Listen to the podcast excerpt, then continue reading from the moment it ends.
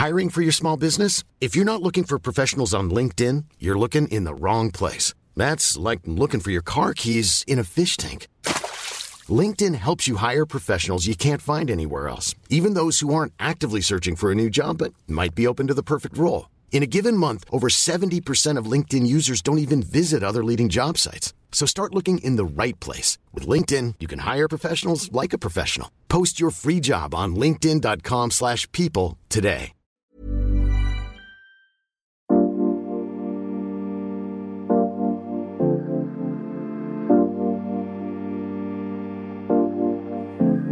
Hormone haben uns fest im Griff. Besonders während der Menopause kann es sich so anfühlen, als dreht jemand am Regler ohne unser Einverständnis.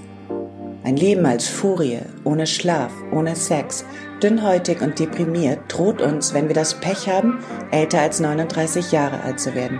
Ist das so? Und was tun, wenn wir wirklich leiden? Eine gezielte Hormontherapie? Ein schlichter Bewusstseinswandel? Ist die Einsicht, dass das Leben ein Zyklus ist, den man nur feiern muss, mehr als ein Kalenderspruch?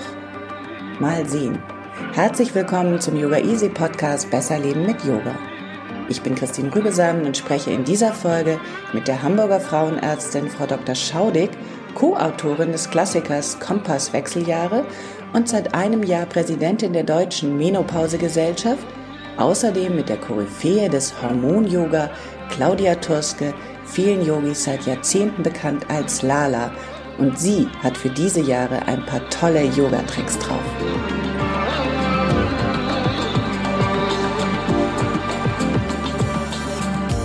Hallo Frau Dr. Schaudig.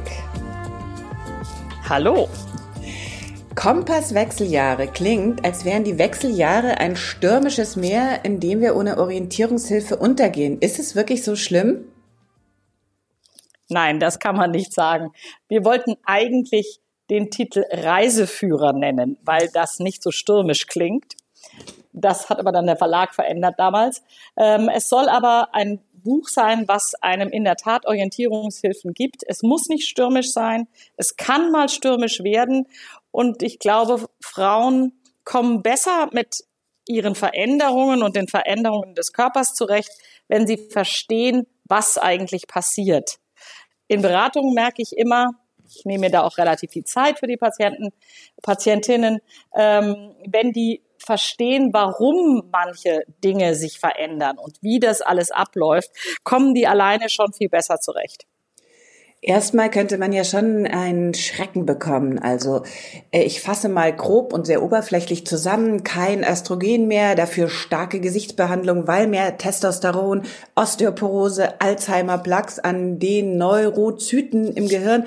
Also das sind alles so Schlagworte, die auf einen einfallen, wenn man sich damit beschäftigen möchte. Man hängt sich dann eigentlich besser gleich auf. Gibt es einen Grund, ähm, die Menopause zu überleben?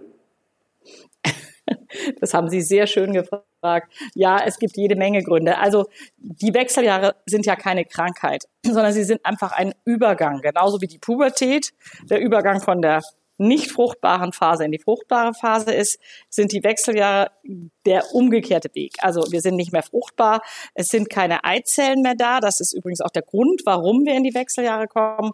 Unser Eizellvorrat ist aufgebraucht und das ist einfach eine Übergangsphase. Die geht schon mit gewissen körperlichen Veränderungen einher.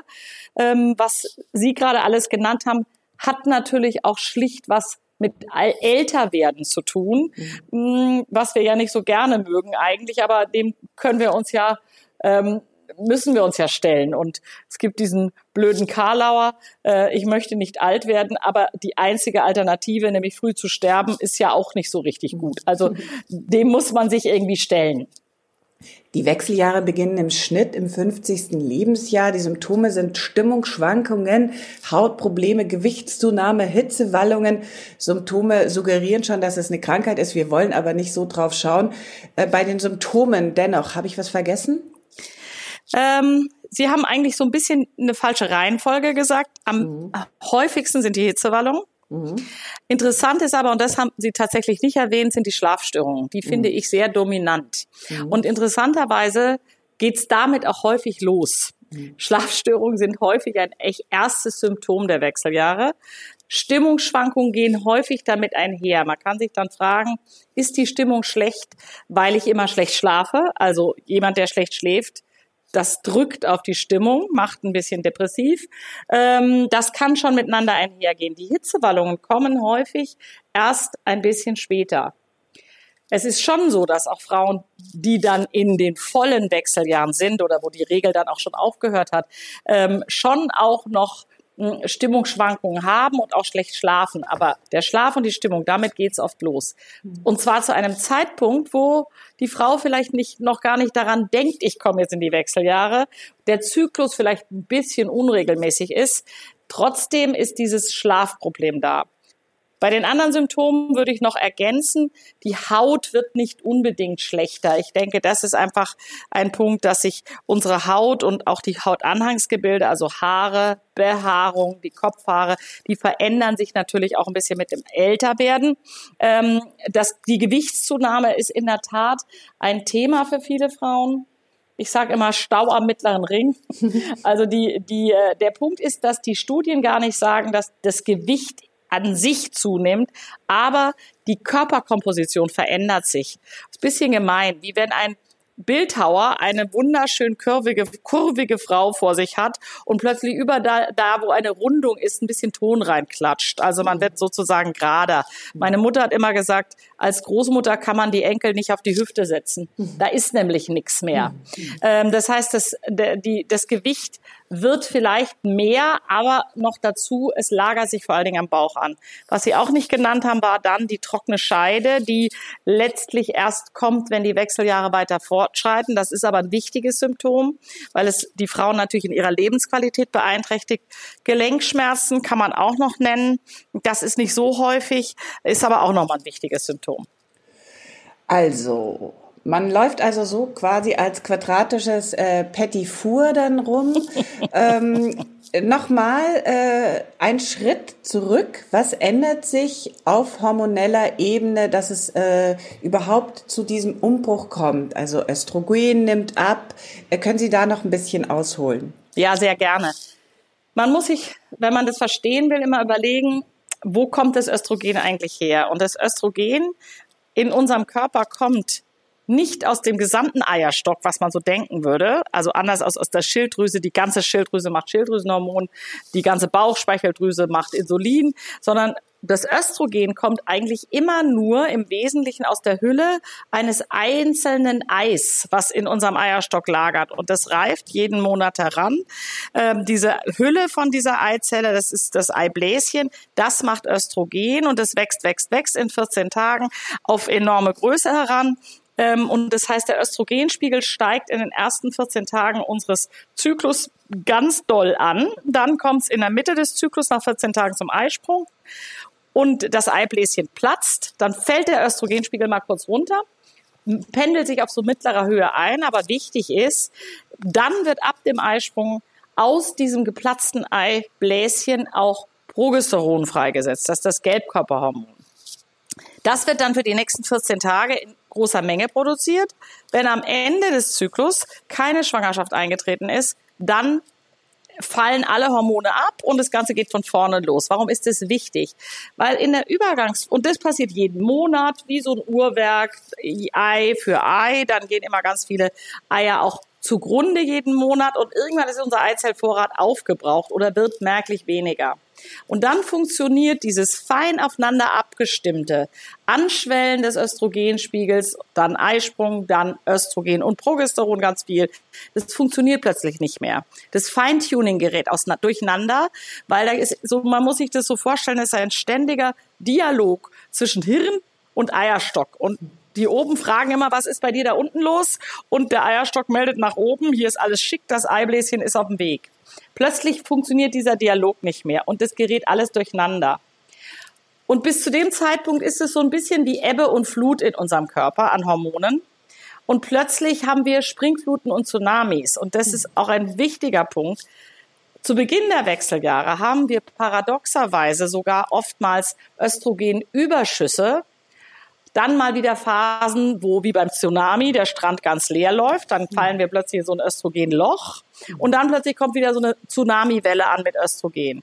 Gleichzeitig sinkt als erstes die Progesteronproduktion in dieser Phase. Das heißt, das nach dem Eisprung produzierte Progesteron, das wird irgendwie nicht mehr richtig produziert. Manchmal gibt es auch zwei Eisprünge kurz hintereinander. Alles Dinge, die eigentlich nicht sein dürfen, in den Wechseljahren aber dauernd passieren. Das heißt, zu Beginn der Wechseljahre haben wir eher mal so ein, wahnsinniges Auf und Ab der Hormone, so eine Achterbahn, rauf, runter, rauf, runter. Das ist übrigens was, was unser Hirn nicht mag. Hir das Hirn ist ein Beamter, mhm. möchte gerne A to 5, mhm. ähm, äh, aber plötzlich ist es nicht mehr mit A to 5. Es ist ein völliges Durcheinander.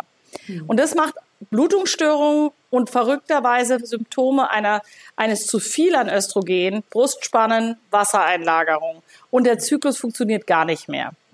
Und erst je länger dieser Prozess voranschreitet, kommen wir zunehmend in Östrogenmangelphasen. Auch zunehmend seltener wird Progesteron produziert. Und irgendwann erlischt diese ganze Produktion. Und dann haben wir keine Eier mehr, keine Eibläschen. Und dann hat man tatsächlich auch einen kompletten Östrogenmangel und auch natürlich einen Gelbkörperhormonmangel. Der bleibt dann bis ans Ende unseres Lebens bestehen. Dafür hat man dann praktisch wieder, um im Bild zu bleiben, eine ruhige See. Stattdessen gehen die Frauen äh, zu ihren Frauenärzten, äh, zum Beispiel zu Ihnen in die Praxis, in die Schanze, glaube ich, nach Hamburg und lassen ja. einen Hormonspiegel machen. Ähm, wie aussagekräftig ist so ein Hormonspiegel? Ja, das ist eine gute Frage. Wie ich gerade schon gesagt habe, es ist da ein wildes Durcheinander, eine wilde Achterbahn der Hormone. Und das heißt, es ist natürlich immer nur eine Momentaufnahme, die ich machen kann.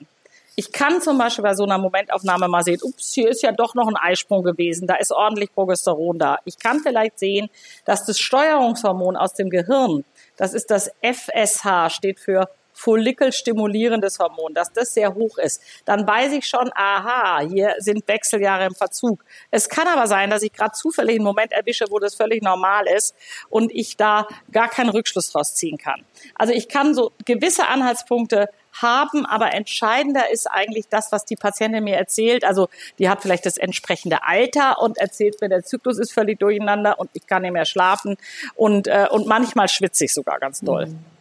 Es gibt ja in dieser sogenannten, ich glaube, Laboratoriumsmedizin einen Referenzbereich und den braucht man, um gemessene Werte überhaupt einordnen zu können. So erhält man dann einen äh, Toleranzbereich zwischen Soll- und Grenzwerten. Welche Werte grenzwertig sind, das wird für alle Frauen festgelegt, oder? Das kommt mir irgendwie komisch vor. Also eigentlich ist es so, dass gerade für die Hormone, die ich jetzt gerade so genannt habe, nämlich das Östradiol und das Progesteron und auch dieses FSH, das ist das follikelstimulierende Hormon, aus dem, es kommt aus der Hirnanhangsdrüse, mhm. und das LH, das steht bei den Laborbefunden häufig abhängig vom Zyklus und die mhm. Referenzbereiche sind total groß. Aha. Das heißt, ohne genau zu wissen, wo steht meine Patientin gerade hormonell, beziehungsweise vom Zyklus her, kann ich das sowieso gar nicht beurteilen. Ja, ich brauche immer den Zyklustag dazu und da gehört auch ein bisschen Erfahrung, frauenärztliche dazu. Man macht vielleicht einen Ultraschall. Also es ist tatsächlich nicht so einfach mit den Referenzwerten. Das freut mich irgendwie. Das heißt, es gibt fast so was wie eine Hormongeschichte, denn jetzt frage ich mich natürlich, ob es auch eine Rolle spielt, ob eine Frau oder sagen wir, wann eine Frau anfängt zu menstruieren, wie ihre Sexualität ist, ob sie Kinder hatte, ob sie ein leichtes oder schweres Leben hat. Spielt das alles eine Rolle? Ehrlich gesagt wenig. Also diese Vorgeschichte spielt wenig eine Rolle. Eine Zeit lang hat man gedacht, Frauen, die früh ihre Regel kriegen, kriegen dann auch früh die Wechseljahre. Ist nicht so. Äh, das Einzige, was vielleicht eine Rolle spielt, ist die Genetik. Also sprich, äh, man fragt mal, wie ging es bei der Mutter? Hat die zum Beispiel viel Symptome gehabt? Hat die wenig Symptome gehabt? Ging das bei der früh los? Ging das bei der spät los? Das, das ist so ein bisschen Anhalt. Alles andere, schweres Leben, leichtes Leben, fröhliches Leben, was auch immer, hat wenig Einfluss. Das ist so. Jetzt ist es so, dass man also sieht, das Gleichgewicht ist, ähm, äh, sagen wir mal, nicht mehr im Gleichgewicht. Äh, man startet die berühmte Hormonersatztherapie, welche aber durch eine große amerikanische Studie, glaube ich, im Jahr 2002 in Verruf geraten ist und seitdem rückläufig. Wie ist man überhaupt auf die Idee gekommen, Hormone ersetzen zu wollen? Ja, das ist eine gute Frage. Das geht schon ganz lange zurück. Das hat schon in den 20er Jahren hat man angefangen, des letzten Jahrhunderts hat man angefangen, sich zu überlegen, okay, wenn da keine Eier mehr sind, wenn die Regel ausbleibt, vielleicht könnte man einfach Östrogene geben. Hat dann eine Weile gedauert und dann hat man ähm, in den 40er Jahren bereits gemerkt, aha, wenn man den Frauen Hormone gibt, dann wird alles besser. Ähm, und man hat damals dann aus dem Urin trächtiger Stuten den Horm die Hormone gewonnen. Das ist auch nicht das reine ähm, Östrogen, was bei Frauen produziert ist, sondern das ist so ein Cocktail aus 20, 30 verschiedenen östrogenartigen Substanzen. Also da sind auch Substanzen dabei, die gibt es eben nur beim Pferd und nicht bei der Frau. Trotzdem war es auf diese Art und Weise möglich, in großen Mengen die Hormone zu produzieren. Und was man einfach ganz schnell gesehen hat, war, dass die Frauen, die Hormone nehmen, dass die diese ganzen Beschwerden nicht haben. Mhm. Äh, und dass es denen besser geht. Und ähm, dann gab es so eine, so eine Phase, ich kürze es ab, also das mhm. gab mehrere Aufs und Abs, wo man dann ähm, gesagt hat, okay, und wenn ich den Frauen die Hormone gebe, dann bleiben die für immer jung und für immer feminin und da muss man sich natürlich auch so ein bisschen verhüten. Aber man hat schon gesehen, den vielen Frauen geht es mit Hormonen besser. Was wir vorhin nicht gesagt haben, war, wie viele Frauen haben eigentlich Beschwerden. Es gibt schon Frauen, die merken kaum was von den Wechseljahren. Die gehen da so durch. Und es gibt auch Frauen, die merken dramatisch viel. Diejenigen, die dramatisch viel merken, die profitieren 150 Prozent von dieser Therapie in Hinblick auf ihre Befindlichkeit. Also so ist man einfach draufgekommen. Mhm. Jeder Frauenarzt weiß, wenn der Frau schwitzt und ich gebe dann Östrogen, dann hört die nach drei Tagen auf zu schwitzen. Das geht auch relativ rasch und es gibt wirklich kein Medikament und nichts auf der Welt, was so viel hilft wie Hormone. Das ist so. Mhm. Ist diese Dreier, äh, ist diese Drittelregel, stimmt die, dass man sagt, ein Drittel der Frauen merkt überhaupt nichts, ein Drittel hat leichte Beschwerden und ein Drittel schwere? Ja, so ungefähr. Ich würde es ein mhm. bisschen anders sagen. Dass jemand gar keine Beschwerden hat, das sind vielleicht eine Handvoll Frauen, fünf bis zehn Prozent. Mhm. Und die anderen würde man sagen, ein Drittel merkt ein bisschen was, ein Drittel merkt es deutlich, kommt aber einigermaßen zurecht. Und das letzte Drittel ist eben die, die sagen, mein Leben ist, steht am Kopf.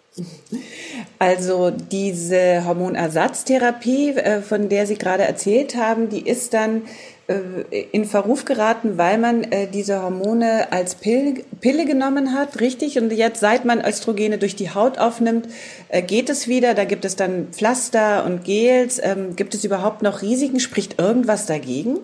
Ja, gute Frage. Also, so ganz einfach ist es nicht. Wenn man das mal runterbricht, was sind die Risiken, dann gibt es zwei Risiken, die man ernst nehmen muss. Das ist einmal das Gefäßrisiko und einmal das Brustkrebsrisiko. Thrombose. Das Gefäß, Gefäßrisiko meine ich Thrombose. Mhm. Das ist übrigens das am besten untersuchte. Frauen, die Hormone schlucken, verdreifachen ungefähr ihr Thromboserisiko. Mhm. Thrombose ist nicht so eine häufige Erkrankung. Man kann gucken, hat die Patientin ein Risiko. Das ist ähnlich wie bei der Antibabypille. Wenn die ein Risiko hat, muss man aufpassen. Risiko ist zum Beispiel Thrombose in der Vorgeschichte, Thrombose bei jemandem in der Familie in jungen Jahren, ähm, Fettleibigkeit und das Alter per se, also ab 60 steigt die Thrombosegefahr deutlich an. Mhm. So, wenn ich jetzt jemand habe, der diese Risiken mitbringt, kann ich tatsächlich durch eine, wie Sie gerade so schön gesagt haben, Therapie über die Haut, also Pflaster, Gel oder Spray, also Östrogen Pflaster, Gel oder Sprayform, dieses Risiko praktisch eliminieren oder so gut wie eliminieren. Das heißt, Frauen, die Hormone über die Haut zuführen, haben kein Thromboserisiko. Was damit zu tun hat, wenn sie es schlucken, dann landet das Östrogen auf einen Schlag in der Leber, aktiviert dort Gerinnungsstoffe und das Blut gerinnt schneller. Wenn Sie es schmieren, zum Beispiel auf den Arm, kommt es auch ins Herz, kommt es auch in die Leber, mhm. aber viel langsamer und in kleinen Häufchen. Das heißt, Sie haben diesen Gerinnungseffekt nicht. So, wenn wir also das Risiko eliminiert haben, bleibt das Brustkrebsrisiko. Und da kommen wir leider nicht dran vorbei, Frauen, die Hormone nehmen, haben ein etwas erhöhtes Brustkrebsrisiko. Und es ist auch so, je länger die die nehmen, desto deutlicher unterscheiden sie sich von Frauen, die keine Hormone nehmen. Das ist so. Wie äh, sind da die Zeiten? Also ab wann äh, würden Sie sagen, wird das überhaupt relevant? Die ersten ein, zwei Jahre ist es völlig irrelevant. Ähm, es gibt in diese WHI-Studie, die 2002 publiziert wurde, die Sie vorhin mhm. erwähnt haben, Da sagt man, nach fünf Jahren wird das Risiko signifikant. Also das heißt, dann gibt es einen echten Unterschied. Was natürlich schon nicht heißt, erst ab fünf Jahren fällt der Hammer, sondern das geht vorher langsam eine kleine Differenz los. Aber ähm, nach fünf Jahren sagt man, jetzt kann man einen eindeutigen Unterschied sehen zwischen den Frauen ohne Hormone und mit Hormonen. Mhm. Ähm, der Punkt ist, in dieser Studie war es aber so verrückterweise, dass die Frauen, die nur Östrogen genommen haben, kein Gelbkörperhormon, die hatten sogar ein reduziertes Brustkrebsrisiko. Das ist schon ein sehr komplexes Feld. Mhm. Das war eine Besonderheit dieser Studie. Das lag wahrscheinlich daran, dass die Frauen im Durchschnitt sehr übergewichtig und adipös waren und vermutlich durch eine Verbesserung ihres Insulinstoffwechsels, das ist übrigens nämlich auch noch der Vorteil der Hormontherapie, ihr Brustkrebsrisiko gesenkt haben. Es gibt aber ganz viele andere Studien, wo die Frauen normgewichtig waren, wo man auch mit Östrogen alleine das Risiko erhöht, aber nur ganz gering. Jetzt fragen Sie sicher, ja, warum gebe ich denn dann das Gelbkörperhormon dazu? Ja, Frauen, die noch eine Gebärmutter haben, die kriegen, wenn sie nur Östrogen nehmen, haben, äh, kriegen ähm, mit relativer Wahrscheinlichkeit irgendwann ein Gebärmutterschleimhautkrebs. Das Risiko ist dann zehnmal so hoch. Also das ist ein Risiko, was man nicht akzeptiert. Wenn die ein Gelbkörperhormon in ausreichender Menge dazu nehmen, haben sie dieses Risiko nicht. Äh, das heißt, Frauen mit Gebärmutter, also die die Gebärmutter noch haben, müssen Gelbkörperhormon dazu nehmen. Und da ist es schon so, dass das Brustkrebsrisiko etwas deutlicher steigt als mit Östrogen allein. Mhm. Wechseln wir mal auf die Gefühlsebene. Gefühle von Unsicherheit nehmen zu. Wir gucken irgendwie auf unseren Körper mit so einer Mischung aus Skepsis, äh, fühlen uns vielleicht auch so im Stich gelassen. Äh, das eine sind ja die Hormone, da kann man messen und mixen, sage ich mal, von äh, Fachleuten wie Ihnen. Aber was ist mit den Gefühlen? Also warum gucken wir auf unseren Körper und gucken mit dieser Skepsis oder Feindseligkeit da auf einmal auf diese Umbruchssituation? Tun wir das denn? ich frage mich das so. Ich weiß nicht, ob das wirklich so ist, ähm, ob wir mit Feindseligkeit auf unseren Körper gucken. Also was grundsätzlich die, diese Hormonumschwung mit uns macht, ist, dass wir von Haus aus dünnhäutiger werden. Und das, was Sie gerade beschreiben, hat vielleicht was mit dieser Dünnhäutigkeit zu tun. Mhm. Die Körperkomposition verändert sich, das habe ich vorhin schon gesagt, und ähm, das gefällt uns vielleicht nicht so. Und vielleicht kommen wir einfach schlechter damit zurecht, weil der Hormonmangel uns trübseliger macht. Das mhm. ist so.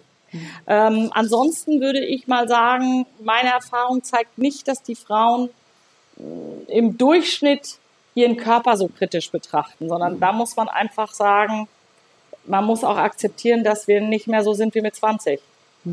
Ich habe ja noch eine andere Theorie, aber die halte ich noch mühsam äh, drosselnd mit meiner äh, äh, Ungeduld ähm, zurück. Äh, welche Rolle spielt in diesen Jahren unser Anspruch auf Perfektion und unser Streben nach Selbstoptimierung? Ähm, es gibt Untersuchungen dazu und das finde ich interessant. Es gibt Befragungen, dass Frauen mit 50 eigentlich selbstbewusster sind als mit 40 ähm, und eigentlich auch mehr achtsamer, achtsam sind mit sich selbst. Das widerspricht dem eigentlich so ein bisschen, was Sie fast äh, implizieren durch Ihre Frage. Also es ist eher so, dass die Frauen in dieser Altersgruppe freier sind und sogar sich von ihrem Perfektionismus eher lösen können. Also im optimalen Fall ist das so. Und ähm, es gibt sicherlich Einzelne, die die mit Perfektionismus vielleicht ein Problem haben, aber die Daten und Befragungen sagen eigentlich, die Frauen werden entspannter und freier. Ja, genau. Das, also äh, sehen, sehen die Frauen sehen vielleicht sogar auch die Phase, wissen Sie, mit 50, da ist es oft so, hm, sind die Kinder schon ein bisschen selbstständiger, ich meine, die Frauen kriegen heute die Kinder später. Da sind die vielleicht jetzt gerade in der Pubertät. Das ist natürlich ein unglückliches Zusammentreffen. Mütterliche Wechseljahre und die Pubertät des Kindes treffen zusammen. Das ist vielleicht ein bisschen schwierig.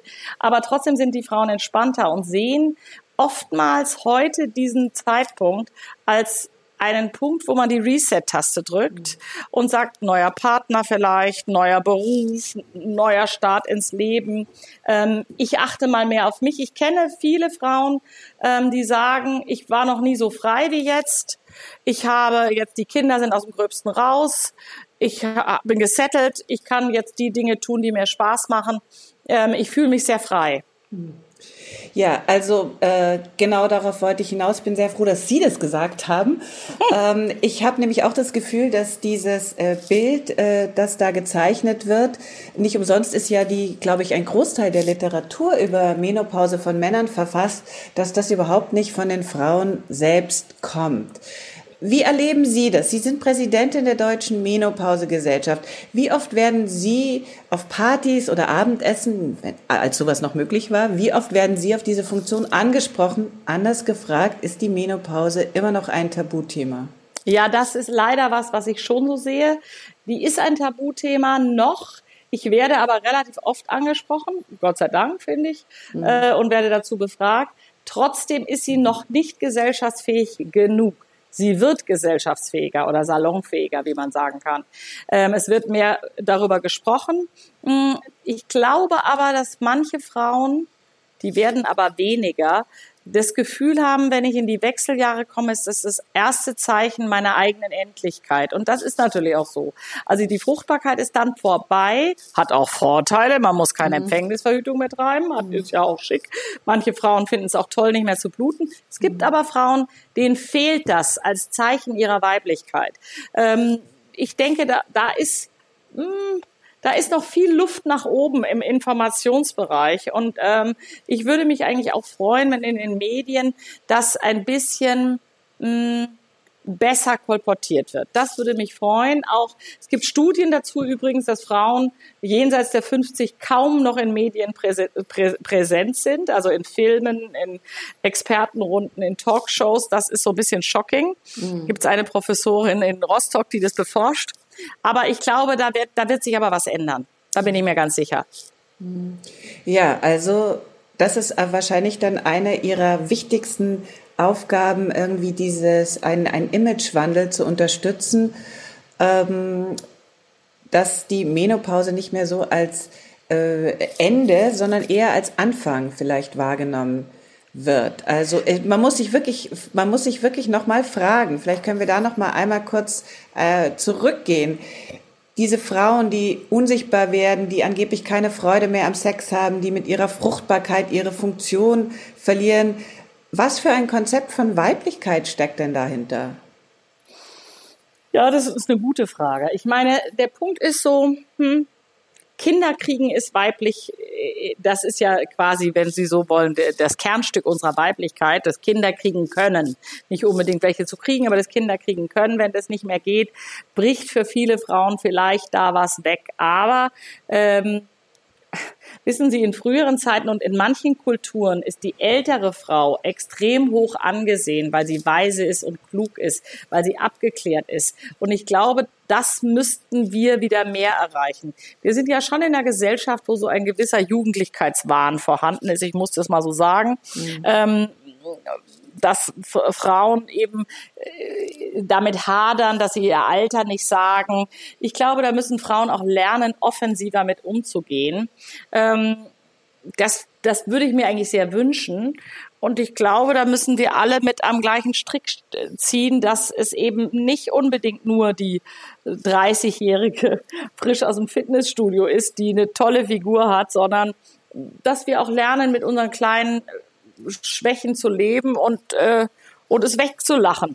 Lachen. Lachen ist das Beste. ähm, wie alt sind Sie? Ich bin 60.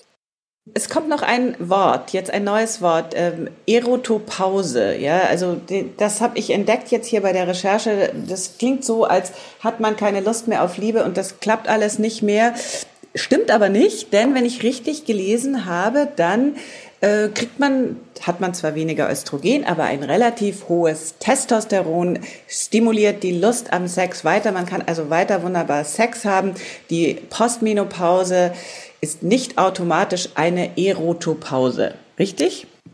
Absolut richtig. Absolut richtig ehrlich gesagt wollte ich da gerade auch noch mal drauf eingehen, noch bevor Sie es gefragt haben, weil Sie so im Nebensatz gesagt haben, keine Lust mehr auf Sex. Also wir sehen nicht wenige Patienten und es werden immer mehr, für die die Sexualität nach der Menopause noch eine total wichtige Rolle spielt. Ja, ähm, ich will mal schon sagen, eine Hormontherapie kann da auch noch mal günstig sein. wichtig ist in dem Zusammenhang, dass man guckt, dass die Scheide feucht genug bleibt und da muss man manchmal mit ein bisschen Cremes auch nachhelfen. Völlig in Ordnung. Mhm. Aber auch da habe ich den Eindruck, dass es Frauen gibt, die überhaupt erst mit jenseits der 50 die Sexualität neu entdecken. Mhm. Und es hat vielleicht auch was mit der zunehmenden Entspanntheit zu tun. Man muss sich nichts mehr beweisen.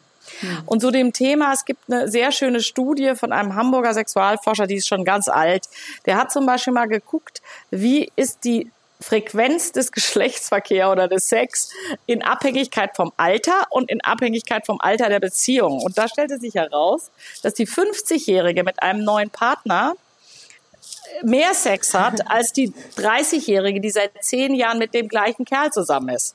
Ja, und das fand ich doch sehr beeindruckend. Und ich sehe das auch immer wieder. Ich hatte neulich eine ganze Serie von Patientinnen, plus minus 60, äh, also um die 60 herum, die tatsächlich zum Teil über Parship oder diese Internetplattform neue Beziehungen hatten und mir dann O-Ton sagen, so guten Sex hatte ich in meinem ganzen Leben noch nicht. Mhm. Also das lässt doch hoffen, oder?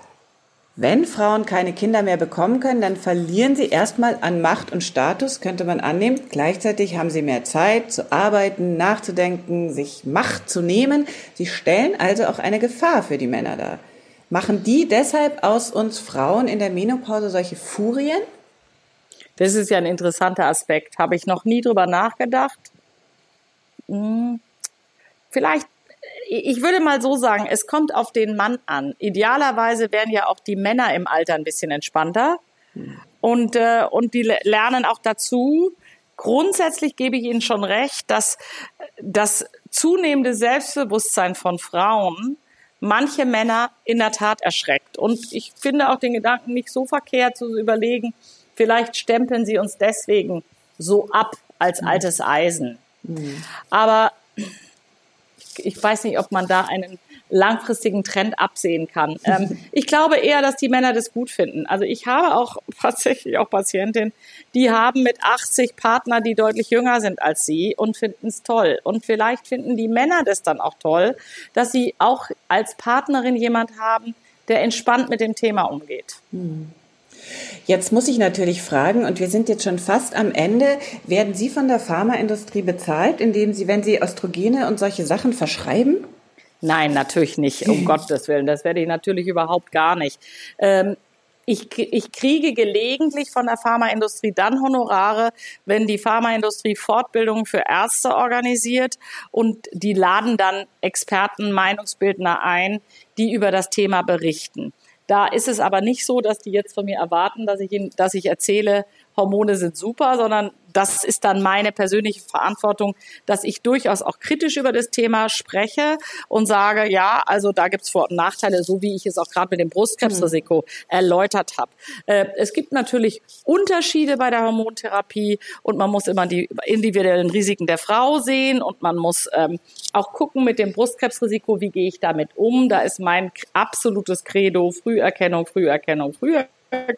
Also wenn jemand sagt, ich will Hormone nehmen, dann soll er bitte schön immer zur, äh, brav zur Vorsorge gehen. Ähm, aber ähm, wir kriegen tatsächlich von der Pharmaindustrie, wenn wir Vorträge halten, Honorare. Ähm, ansonsten, um Gottes Willen, es ist nicht so, dass ich an jeder Packung Hormone verdienen würde, du lieber Himmel. ich habe auch das Gefühl, ich habe auch das Gefühl, sie schicken äh, Frauen auch wieder nach Hause und ähm, sagen, ähm, vielleicht machst du eine Fortbildung oder fährst mal in Ferien und warte erst mal ab. Absolut, absolut. Also das Entscheidende bei der Beratung ist, wie ist der Leidensdruck der Patientin? Das ist das Allerentscheidendste. Und wenn die mir sagt, ach so, ich habe das jetzt verstanden, was da passiert und wissen Sie, so schlimm ist eigentlich gar nicht, da bin ich zufrieden, die Patientin auch. Wissen Sie, es gibt ja auch so Dinge wie, na, man kann äh, zum Beispiel Yoga ist zum Beispiel was, wo man sagt, okay, das gibt auch Studien, die sagen, es hilft ein bisschen macht Sexualität besser, hilft der Stimmung und auch hilft ein bisschen gegen Hitzewallung. Also solche Dinge, die muss ich in meine Beratung einfließen lassen. Auch, dass die sich gesund ernähren sollen, dass sie Sport machen, dass sie mal zum allgemeinen Check gehen. Aber wichtig ist, dass man die Frauen als Ganzes begreift, sie ernst nimmt und wenn ich da jemand sitzen habe, wo ich dann selber am Ende des Gesprächs sage, wissen Sie, so schlimm ist doch eigentlich gar nicht, oder? Mache ich jetzt einen Denkfehler und die sagt, ja, Sie haben recht, Frau Doktor, so schlimm ist es. Ich glaube, ich versuche es jetzt mal so.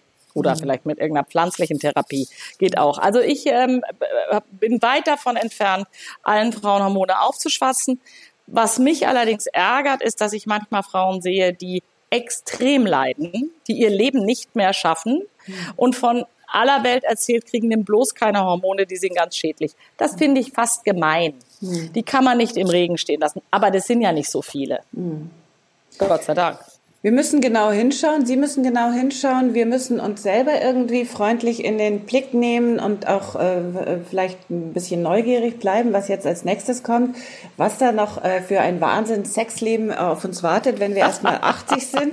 Äh, letzte Frage, wie sind Sie durch diese Jahre gesegelt, so äh, auf Irrwegen, stürmische See oder eher gemütlich?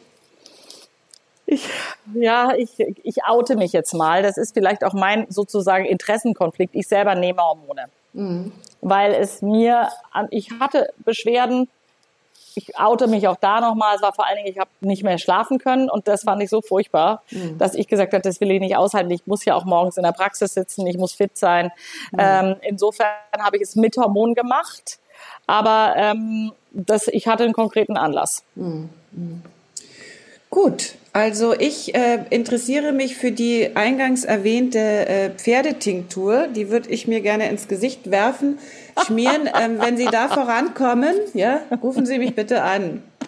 Frau Schaudig, vielen Dank für Ihre Zeit. Ja, sehr gerne. Alles Gute Ihnen. Bye bye. Ja, tschüss.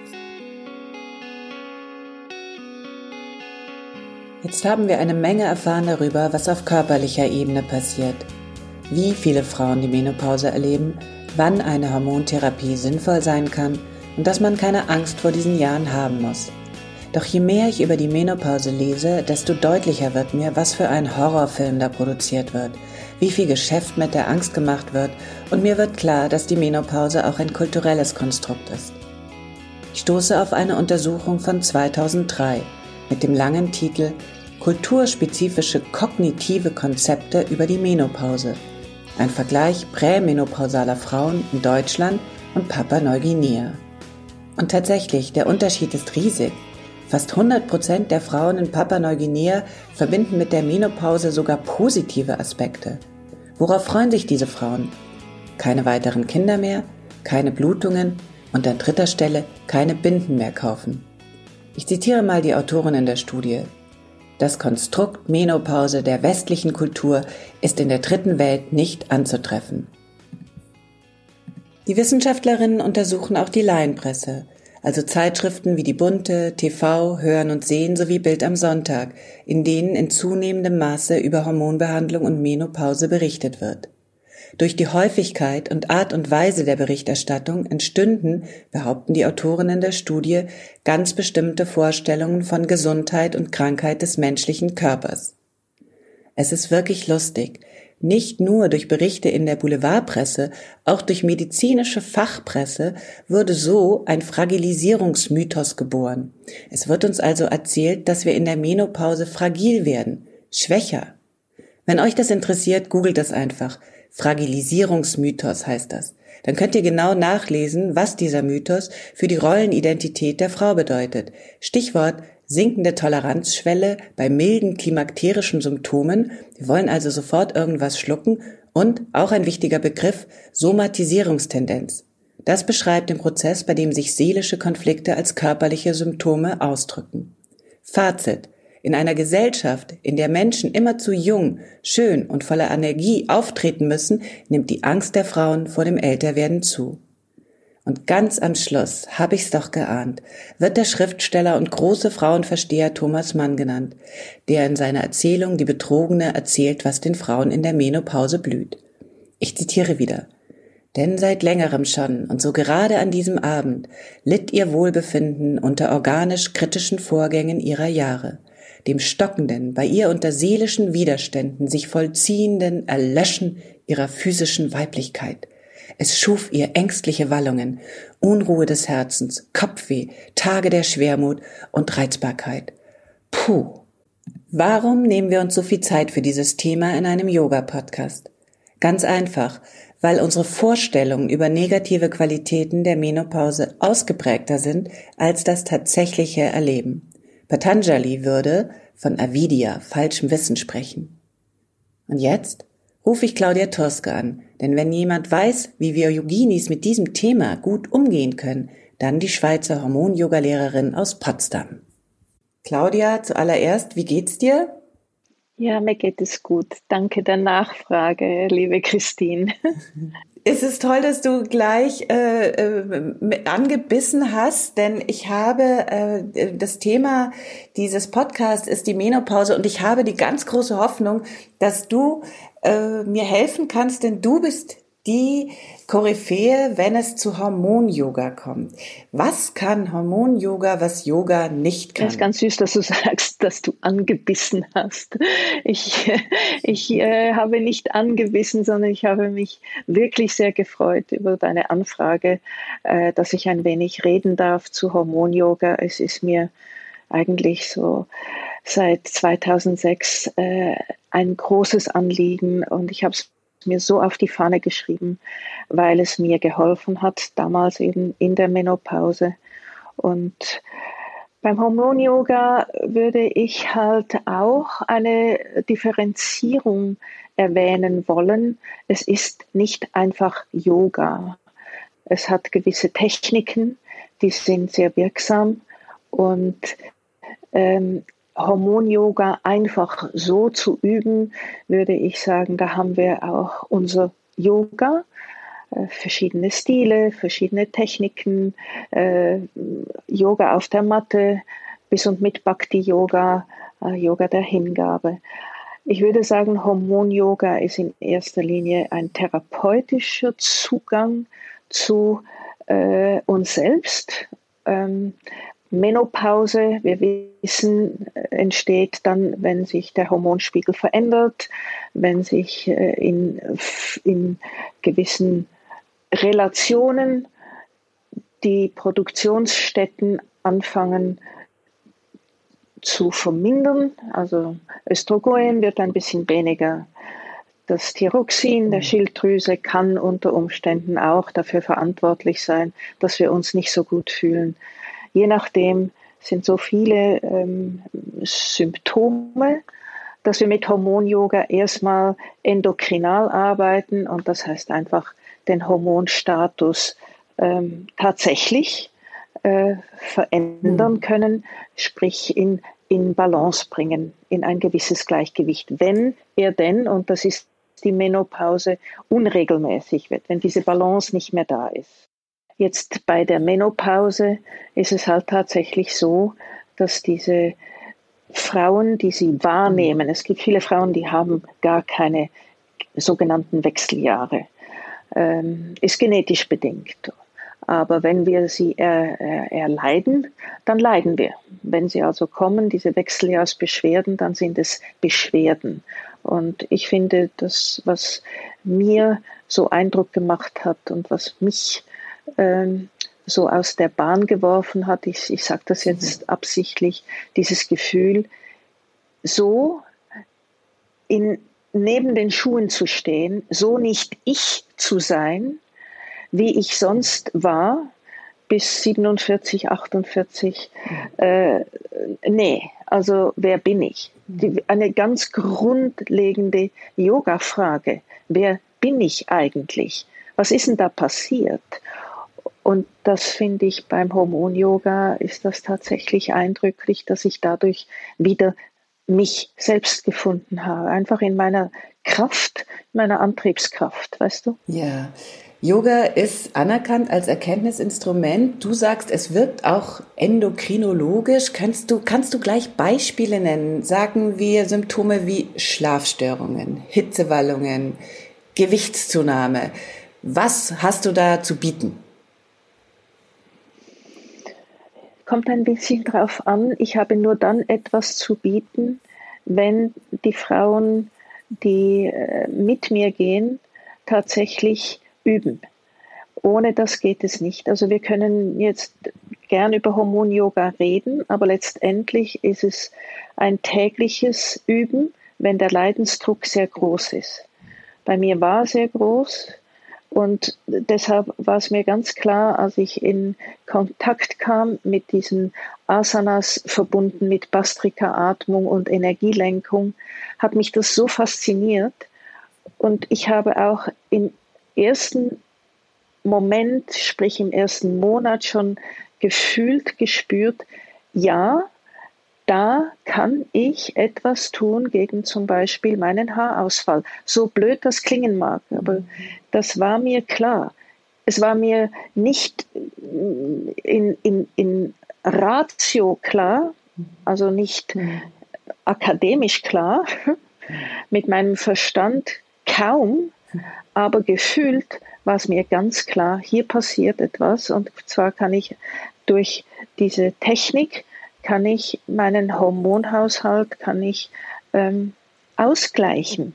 Ich kann meine durch auch Massage der Eierstöcke, physisch kann ich hier mehr Östrogen produzieren. Ich kann durch meine ganz feine Ujjayi-Atmung kann ich tatsächlich meine ähm, Schilddrüse anregen. Es geht ja nur um ein Anregen, mhm. um diese Produktionsstätten mhm. wieder williger oder, oder äh, produktiver zu machen. Und ich kann tatsächlich mit der Kraft der Vision, das hatte ich eben vorher nicht. Ich wusste, ich kann eine visionäre Kraft entfalten. Ich kann in meine Hypophyse hineinlenken, wenn ich mir das vorstellen kann. Das war mir am Anfang meiner Yoga-Karriere, war mir das überhaupt nicht bewusst, dass ich äh, visionär bin, dass ich das kann. Und ich habe ganz viel zu bieten, wenn die Frauen da mitgehen und äh, sagen, ja, ich übe, ich übe gerne jeden Tag oder zweimal die Woche Regelmäßigkeit ist wichtig, wenn der wenn der Leidensdruck nicht so groß ist, dann muss man jetzt nicht jeden Tag üben. Ich kann mir vorstellen, die Energie zu lenken durch feine Ujjayi-Atmung. Ich kann mir Bastrika-Atmung vorstellen. Ich kann mir auch vorstellen, eine Vision zu haben, in die Hypophyse hinein zu denken. Das kann ich mir noch vorstellen. Die Hypophyse äh, ist die Hirnanhangsdrüse, richtig? Ja, also sie sitzt mitten, mitten eigentlich im Kopf. Und man muss sich nur vorstellen, ich habe da wirklich yogisch auch ein helles Licht. Und mitten im Kopf drin. Und ich kann mir vorstellen, zum Beispiel, ich habe einen Mittekanal, wir sagen im Yoga ja die Shushumna, und ich stelle mir ein helles, ein helles Röhrchen vor, das geht durch meine Mitte hindurch, hat mit der Wirbelsäule nichts zu tun, sondern liegt wirklich in der Mitte und verbindet mein eigentlich ja den Damm mit mhm. diesem hellen Licht und in diesem Kanal kann ich meine Energie durch Hormon-Yoga und die Technik, die ich dann anleite, kann man die anfangen zu schleusen ich möchte nicht sagen verschließen, ist mir ganz wichtig jetzt, mhm. sondern schleusen mhm. und auch nicht mit dem harten, was so gelehrt wird, mhm. Mula Banda und ich weiß ja, nicht, ich mache das ja ganz fein, mhm. denn ich denke, wenn wir über Energie sprechen, ist das etwas hauchzartes, etwas sehr feminines, etwas ganz dünnes, äh, was man ganz liebevoll anfassen sollte und dann eben lenken kann. Aber nur wenn es liebevoll, ja, sprich weiblich, fast zärtlich, schleust dahin, wo wir es wollen, nämlich in einigen Übungen zu den Eierstöcken, in einigen Übungen zur Schilddrüse, in einigen Übungen zur Hypophyse, um das eben auszugleichen. Und das ist wunderbar. Also wenn wir uns vorstellen, dass wir zum Beispiel mhm. in der Hocke sind, man kann die Hocke kann man mhm. unterstützen, mhm. bei den Fersen eine Decke unterlegen oder gar ein Klotz und sich dann runter hocken. Und mhm. mit den beiden Ellbogen mhm. gegen den Innenknien mhm. einen Widerstand erzeugen, dass der Rücken relativ gerade da, ich sag mal, hockt. Und jetzt stellen wir uns vor, mhm. wir beginnen relativ schnell zu atmen und versuchen richtig Zwerchfellatmung, sprich die Bauchdecke geht beim Einatmen raus und beim Ausatmen zurück. Und relativ schnell dann fängt tatsächlich, wir stellen uns vor, rechts und links, überhalb, über der Leiste sind die Eierstöcke und dadurch, durch diese Atmung, wo die Bauchdecke sich hebt und senkt, entsteht tatsächlich Massage. Einfach weil es atmet und die Bauchdecke sich hebt und senkt und da reibt es ganz fein an den Eierstöcken. Und die fangen an aufzuwachen und zu sagen, hm, gefällt mir gut. Und dann fange ich mal wieder ein bisschen an, hier was auszustoßen und fange mal wieder an, ein bisschen zu arbeiten. Ist richtig toll, ja. Toll. Mhm. Yoga, Yoga wirkt auf allen Ebenen, das wissen wir schon. Warum ist es gerade so wichtig in dieser Umbruchzeit? Ja, wenn wir unter, unter uns Yoginis sind, dann würde ich sagen, ähm, Yoga ist Verbindung. Nehmen wir mal die ganz einfache Übersetzung, ist Verbindung. Was verbinden wir denn in der Umbruchzeit? Wenn alles gebrochen ist, sollten wir, glaube ich, wieder daran denken, unsere Identität eben wieder zu verbinden, aber auch eine gewisse äh, Verbindung im Sinne von Annahme. Da sind so viele Faktoren in der Menopause und in der Postmenopause, also wenn die Regel mhm. tatsächlich nicht mehr da ist, die halt zweifeln lassen. Da sind sie plötzlich die Schweißränder beim grauen T-Shirt. Da sind sie plötzlich äh, die Hitzewallungen, die ich nicht kontrollieren kann. Und ich, ich bin nicht mehr in der Lage, ich bin nicht mehr Frau der Dinge, ich kann nicht mhm. einfach ins Bett gehen, mich hinlegen und schlafen. Manchmal muss ich aufstehen und das Pyjama ist nass geschwitzt, bis und mit die Laken. Ich bin unruhig, ich bin nervös, ich, ich bin ein wenig depressiv. Und da dann noch zu sagen, Yoga ist Verbindung, das ist ja wohl ein Witz. Also dann muss ich mir überlegen, welche Verbindung, und da meine ich eben, das ist die Annahme, ich muss auch in dieser Zeit muss ich mich annehmen, so wie ich bin. Es kommt in der Menopause halt sehr, sehr dick. Es ist ein, ein richtig, richtig mhm. dicker Bollen, der mhm. einen aufwachen lässt. Für mich ist heute, ich mache es übrigens immer noch und bin längst drüber hinweg, aber es ist wirklich dieses Yoga, was Hormon-Yoga, was mich immer wieder zu mir führt und mich mich annehmen lässt in meiner derzeit Fraulich und Weiblichkeit mit 67 mhm. Jahren immer noch zu sagen, eigentlich finde ich dich ziemlich dufte. Bist eine dufte Biene, weißt du, auch wenn du jetzt halt, was weiß ich, ein paar Runzeln und Falten mehr hast und wenn du jetzt halt äh, ein paar graue Haare mehr hast und du bist eigentlich immer noch die, die ich mal war. Es hat sich einfach vieles verändert und ähm, in der Einstellung habe ich durch Hormon-Yoga wirklich den Weg damals mhm. zu meinem Abweg wieder zurückgefunden. Ich wollte so nicht mehr. Ich habe gesagt, wenn das das ist, das will ich nicht. Ich, ich will so nicht. Und habe diesen Rückweg gefunden. Eigentlich, das ist so schön am Hormon-Yoga.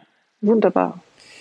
Was hältst du von Hormonersatztherapie? Das ist ja auch eine Strategie, um wieder diese äh, Punkte Sicherheit, Verbinden, Gleichgewicht, um das alles wieder herzustellen? Ja, ich nenne das ja gerne ein Quickfix. Also ich, mhm. ich, ich finde wirklich, ähm, es wirkt natürlich. Ich denke mal ganz weit. Wir könnten, wenn wir wollten, mit solchen Hormonen könnten wir uns durchs ganze Leben durchhormonisieren. Klingt wie Schummeln. Mit der Pille, äh, dann, ja, genau, dann äh, wollen wir ja keine Kinder. Dann kommen wir irgendwann mit 28 Mal drauf, oh, hoppla, jetzt möchte ich aber Kinder, dann geht das nicht. Dann äh, hat der Gynäkologe oder die Gyn hat dann eine gute Idee, nämlich Hormone. Dann werden wir richtig hormonisiert, ja.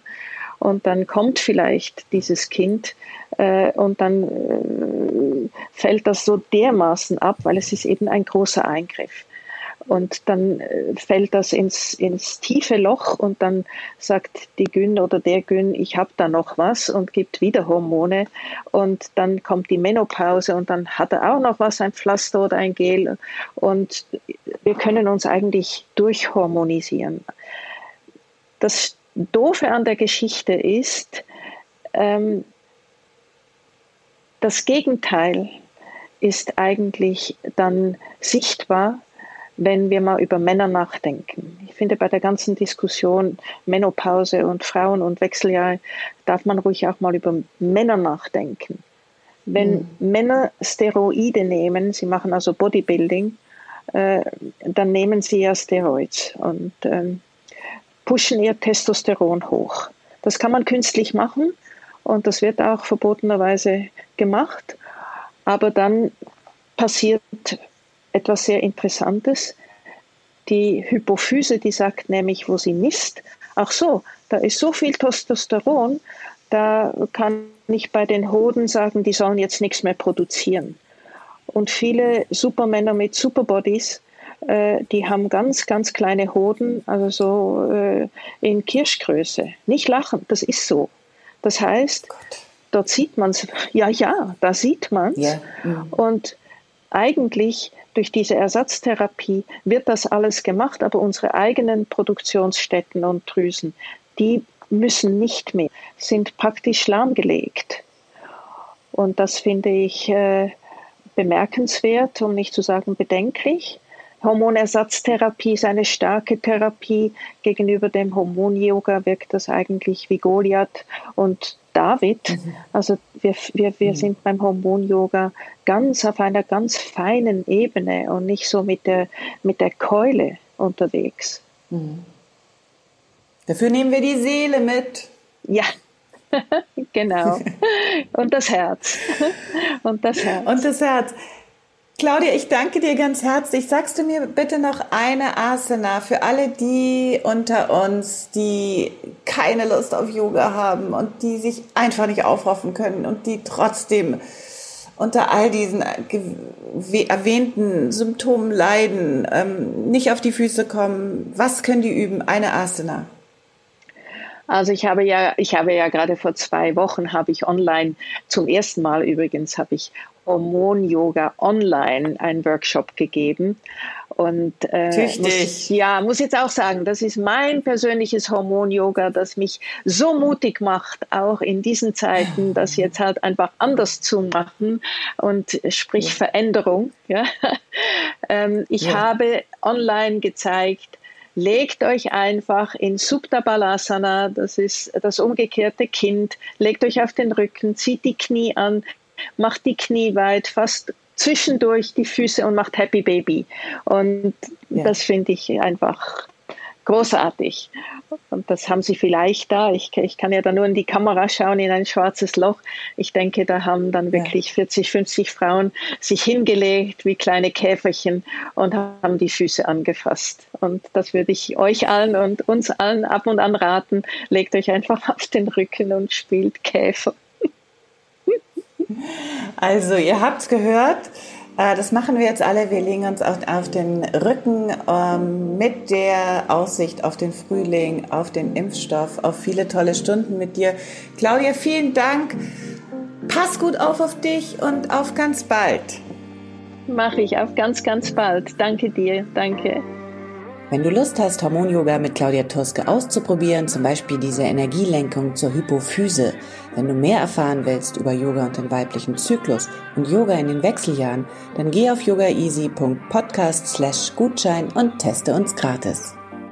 Ich freue mich über deinen Kommentar zu dieser Folge, auch über jede Art von Feedback, um unseren Podcast noch besser zu machen. Und damit sich das für dich auch lohnt, bekommst du von uns einen Monat Online-Yoga geschenkt, wenn du bei iTunes eine Rezension hinterlässt und uns einen Screenshot davon schickst an support at yogaeasy.de. Vergiss nicht, den Podcast zu abonnieren bei iTunes, Spotify und überall da, wo es Podcasts gibt.